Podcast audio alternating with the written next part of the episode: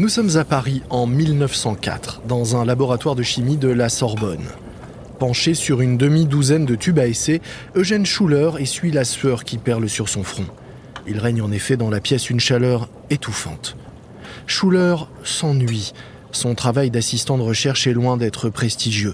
Or, Schuller est ambitieux et il en veut plus. Tandis que Schuller travaille, son patron, le professeur Victor Roger, fait visiter le labo à l'un de ses amis. Schuller laisse traîner l'oreille pour essayer d'écouter ce qu'ils se disent. L'ami du patron semble de mauvaise humeur.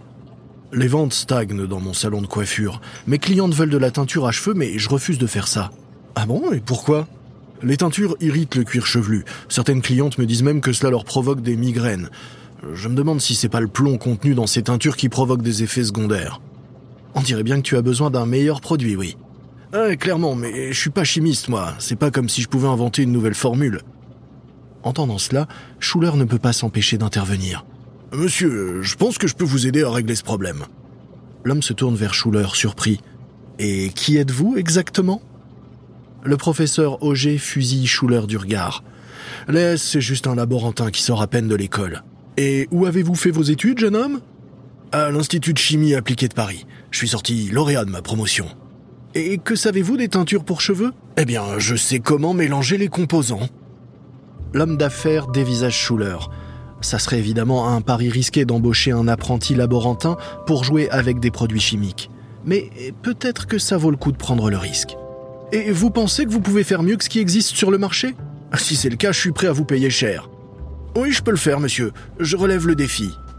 Euh, une seconde, Schuller. Jusqu'à preuve du contraire, vous travaillez pour moi. Euh, vous n'avez pas de temps à consacrer à ça.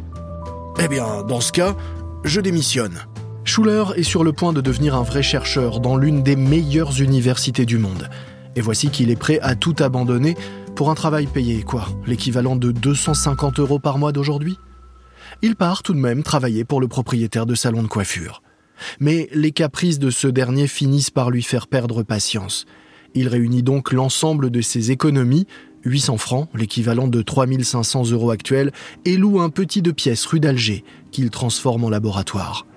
C'est là, dans la salle de bain de l'appartement, qu'il commence à travailler sur des formules de teinture, encore et encore. Il y passe des heures. Il faut dire que c'est un bosseur. Ses parents possédaient une boulangerie et tous les matins avant d'aller à l'école, il se levait à l'aube pour les aider. Il teste ses préparations sur ses propres cheveux bruns et ondulés, mais les premiers résultats sont catastrophiques. Schuller poursuit ses expérimentations car à chaque nouvel échec, il est persuadé qu'il se rapproche du but. Il en est convaincu, quand il finira par trouver la bonne recette, alors il révolutionnera le marché de la beauté.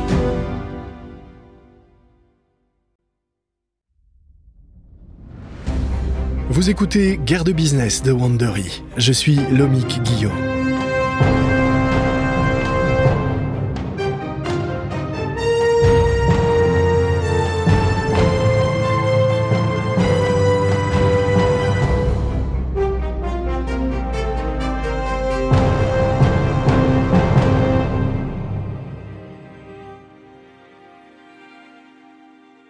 Dans le premier épisode de notre série, nous vous avons raconté comment Estelle Lauder a réussi à faire grandir sa petite entreprise de cosmétiques haut de gamme aux États-Unis. Et comment, pendant ce temps en France, L'Oréal a décidé de développer son business capillaire en explorant de nouveaux canaux de distribution. Dans ce nouvel épisode, nous revenons à leur début, quand les deux entreprises se sont lancées avec la volonté de bousculer les codes du secteur avec des idées audacieuses. Mais on ne casse pas les codes sans prendre de risques. Voici le deuxième épisode, Teindre ou s'éteindre.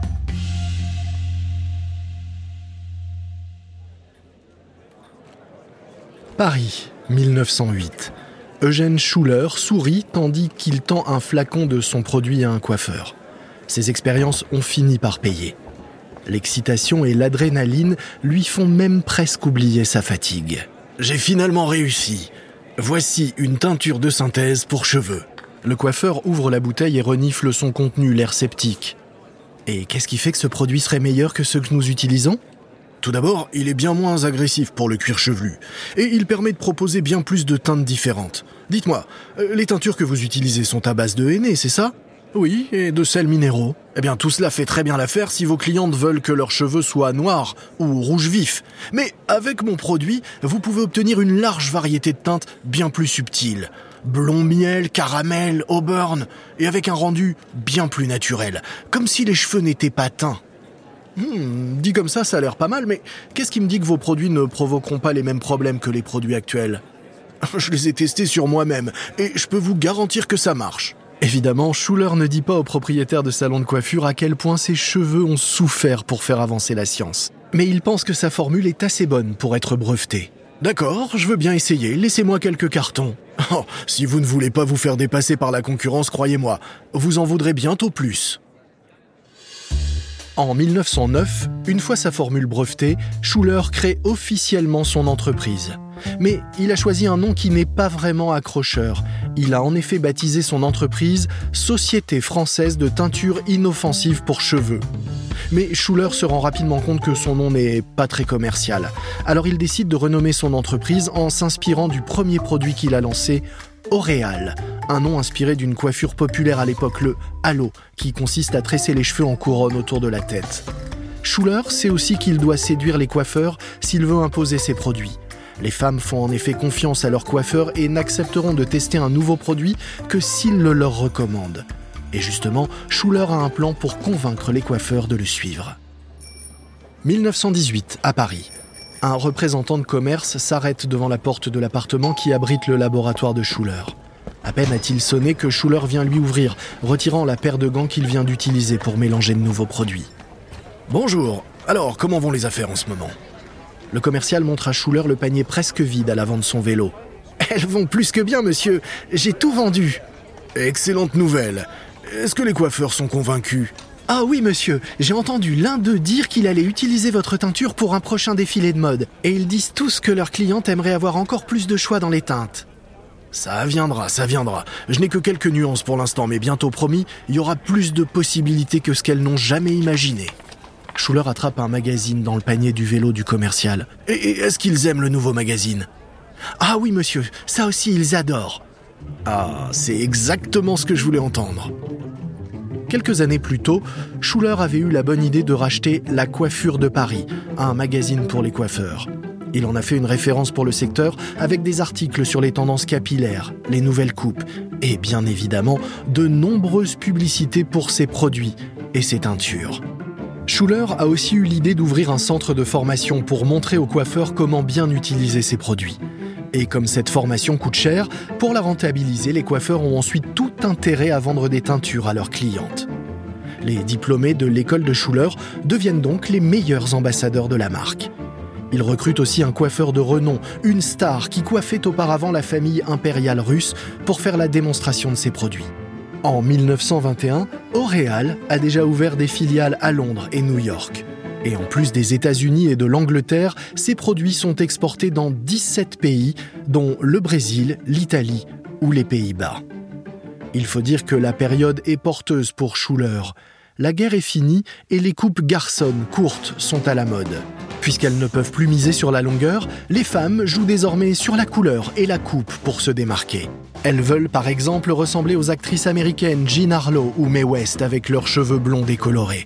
Et justement, Schuller a un produit pour celles qui veulent copier leur look. Il s'appelle L'Oréal Blanc. Une publicité proclame alors le blond platine, la nouvelle nuance de cheveux blancs décolorés qui fait fureur parmi les stars de cinéma. Mais tandis que Schuller développe son business en Europe, à New York, une jeune américaine au tempérament affirmé fait ses premiers pas dans le monde des affaires. 1942, quartier du Queens à New York. La petite Joséphine Esther Menzer, âgée de 16 ans, que ses parents surnomment Esti, profite d'un rare après-midi de liberté. Elle a terminé ses devoirs et son père l'a autorisée à quitter le comptoir de la quincaillerie familiale où elle vient souvent aider. Ses parents sont originaires d'Europe de l'Est et son oncle, John Schotz, est récemment arrivé de Hongrie pour vivre avec eux. Il travaille à l'arrière du magasin dans un laboratoire de fortune. Assise à la table de la cuisine, la jeune Estie a grande vue sur les mixtures de son oncle. Schotz transfère soigneusement une préparation de crème pour le visage dans de petits pots individuels. La jeune adolescente l'observe, fascinée. À quoi ça sert cette crème? Schotz a déjà lancé sa propre entreprise de produits de beauté, mais il n'est pas contre partager sa science avec sa nièce. D'autant que celle-ci, malgré son jeune âge, affiche déjà une vraie ambition et un grand sens des affaires. Cela atténue les rougeurs et dissimule les imperfections. C'est un soin du visage en peau. Et comment as-tu trouvé le moyen de faire ça? Je suis chimiste, et il y a de la science partout, y compris dans la beauté. Et comment tes clientes savent comment bien utiliser le produit? Eh bien, je leur montre. Par exemple, plus tu masses pour faire pénétrer la crème, plus tu obtiens de bons résultats. Estie est fascinée. Elle décide donc d'essayer de préparer ses propres crèmes et obtient un mélange qu'elle baptise la crème tout usage super riche.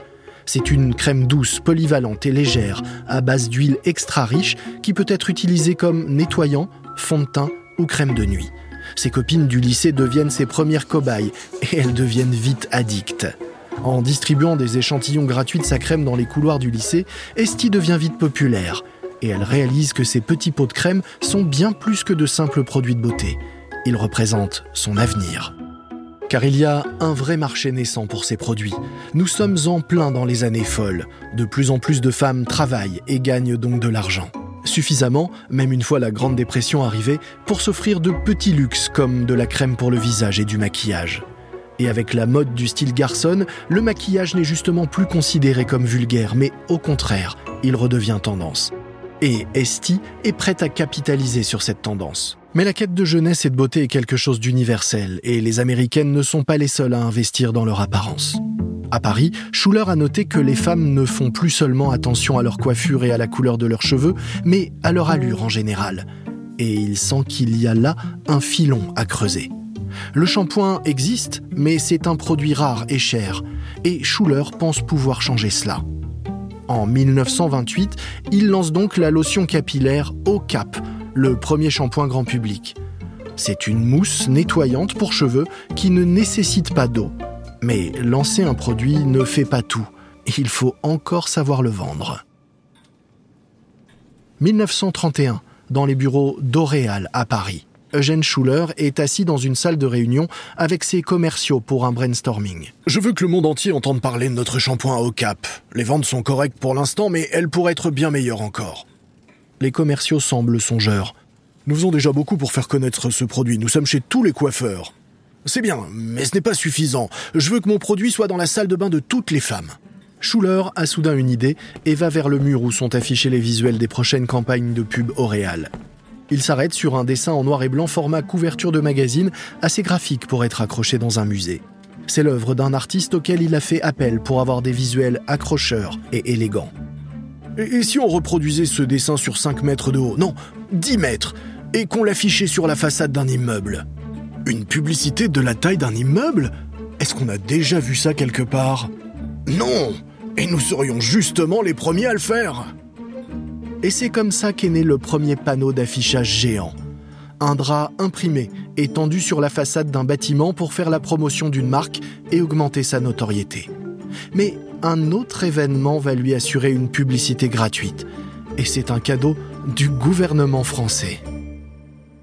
En mai 1936, le Front populaire, une coalition de gauche, remporte les élections. Le gouvernement de Léon Blum inaugure alors quelque chose de totalement nouveau pour les Français, les congés payés.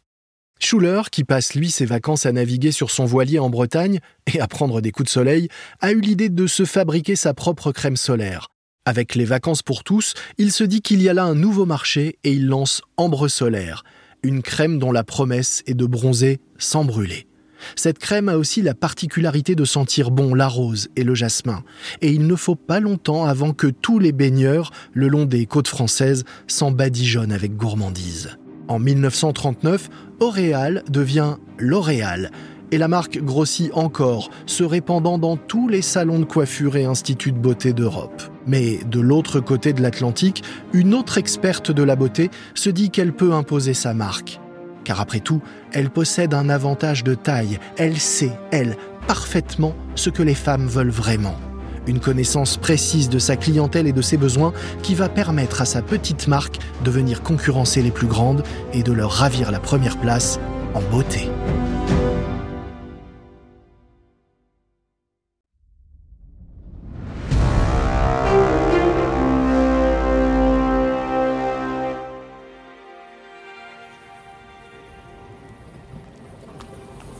Nous sommes en 1953 à New York. Estée Lauder est penchée sur le réchaud de son appartement, sur lequel elle touille soigneusement un pot de crème pour le visage. Âgé de deux ans, son fils, Léonard, l'observe. Estie a bien grandi. Elle a pris le nom de famille de son mari, Joseph, et a donné à son prénom une tournure française, ajoutant un accent et changeant la prononciation pour plus de glamour. Elle ne se fait plus appeler Estie, mais Estée. Estée Lauder éteint sous les plaques et se précipite vers la porte. Elle l'ouvre et tombe nez à nez avec une femme d'un certain âge, une cliente. Entrez, entrez, je vous prie. Merci. Mais ça sent drôlement bon ici.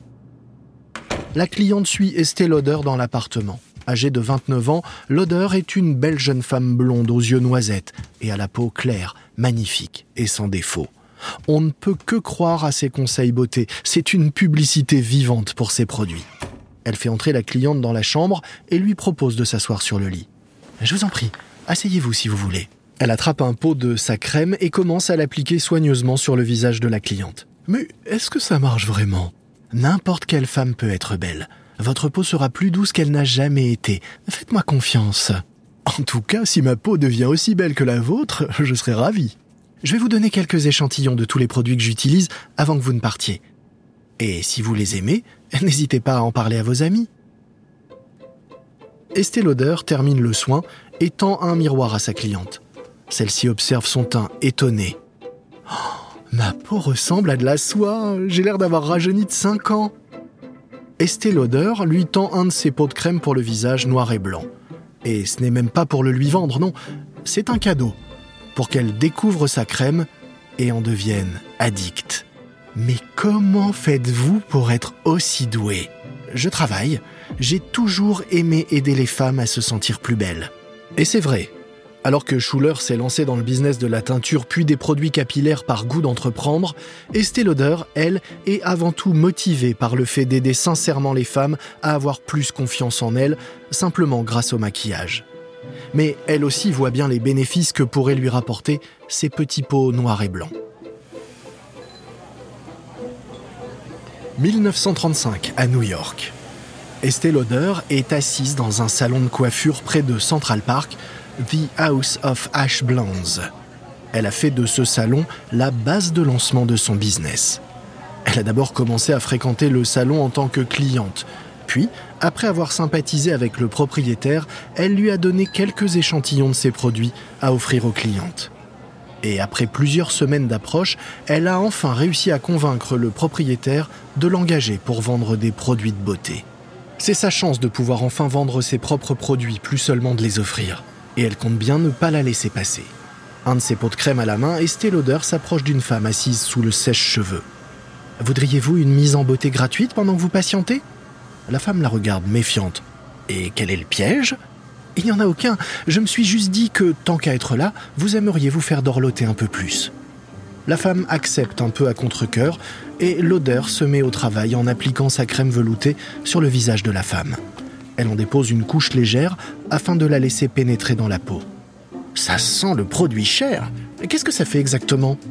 Estée l'odeur rougit. Quel compliment Cette crème va gommer toutes les petites imperfections de votre peau et va rendre votre visage doux comme de la soie laissez poser la crème et quand vos cheveux seront secs, je reviendrai m'occuper de vous. La femme ferme les yeux, décidant finalement de profiter de ce moment de détente. Estée Lauder passe à la cliente suivante, lui servant le même discours. Quelques minutes plus tard, lorsque la première femme est coiffée, l'odeur retourne la voir. Alors, vous vous sentez mieux? Elle retire le reste de la crème et commence son rituel de mise en beauté personnelle. Un peu de fond de teint, un peu de fard à paupières turquoise et du rouge à lèvres rouge. Elle travaille rapidement et méticuleusement, ne voulant pas faire perdre du temps à la cliente. Lorsqu'elle a terminé, elle tend un miroir à la femme pour qu'elle admire le résultat. Alors, qu'en pensez-vous? Mais avant que la cliente ne puisse répondre, Estée Lauder veut la rassurer. Surtout, rappelez-vous que vous n'êtes absolument pas obligé d'acheter quoi que ce soit aujourd'hui. Tenez, voici un échantillon de la crème que j'ai utilisée pour que vous puissiez la tester vous-même à la maison. Et quand vous n'en aurez plus, vous savez où la trouver. La femme se regarde dans le miroir, sidérée par la transformation, tout en glissant l'échantillon de crème dans son sac à main. Avec les salons de coiffure, Estée Lauder a trouvé un nouveau canal pour vendre du maquillage. Ce premier succès la motive pour chercher d'autres façons de développer ses affaires. Et cette recherche va la conduire à des milliers de kilomètres de Manhattan. Janvier 1936, Miami Beach, en Floride. Estée Lauder et son fils Léonard, désormais âgé de 3 ans, sortent d'un taxi. Lilise, une amie d'Estée Lauder, les accueille. Bienvenue à Miami. Estée Lauder porte le jeune Léonard dans les bras. Elle a l'air épuisée. Ah, le voyage en train depuis New York a duré deux jours.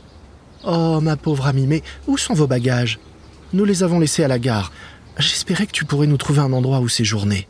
Bien sûr, je connais un endroit super et, proche de tous les hôtels où sont tes clientes. Mes futures clientes, elles ne le sont pas encore. Et combien est-ce que ce logement va me coûter? Hmm, Ils m'ont dit que ça coûtait 35 dollars pour vous de la semaine, plus 58 dollars pour la nourriture. Le visage d'Estée Lauder se décompose. Mais je n'ai pas cet argent, moi. Une de mes amies new-yorkaises est descendue à l'hôtel Admiral. Peut-être que je peux loger avec elle. Je peux vous conduire là-bas si tu veux. Et ensuite, quel est ton plan? T'es si loin de chez toi, avec si peu de budget. C'est parce que j'ai observé que beaucoup de mes clientes à New York commencent à venir passer l'hiver à Miami. Je me suis dit que c'était une bonne opportunité. Ah, c'est sûr, Miami est devenue la destination pour les gens qui comptent. Le duc et la duchesse de Windsor étaient là pas plus tard que la semaine dernière. Avec seulement 5 dollars en poche, Estée Lauder doit tout de suite se mettre au travail si elle veut espérer pouvoir se loger et se nourrir à Miami. Elle envoie donc des cartes à ses clientes disant qu'elle est à Miami. Et elle fait jouer ses relations dans les halls d'hôtel. Deux semaines plus tard, après une journée bien remplie à parcourir les couloirs de l'hôtel René, Estée Lauder fait l'inventaire des produits qui lui restent dans sa chambre d'hôtel. Et c'est vite fait. Elle a vendu la quasi-totalité de son stock initial. Elle attrape un morceau de papier sur le bureau et rédige une lettre pour son mari, resté à New York. Joseph, tu ne vas pas le croire, mais ce voyage est un véritable succès.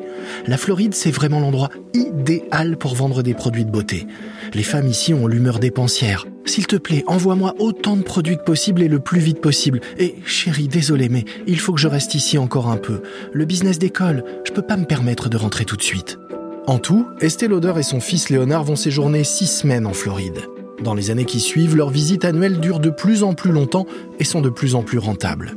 Évidemment, ce succès donne des idées à d'autres et fait venir la concurrence. Or, quand il s'agit de vendre de la beauté, la concurrence est souvent laide. Dans le prochain épisode, Estée Lauder cherche à concurrencer Revlon et lance une nouvelle marque, Clinique, les premiers cosmétiques hypoallergéniques. Mais les débuts sont chaotiques. Et pendant ce temps, une jeune publicitaire imagine pour L'Oréal un slogan qui restera dans l'histoire de la publicité. Vous venez d'écouter le deuxième épisode de la nouvelle série de guerre de business, Estée Lauder contre L'Oréal par Wandery.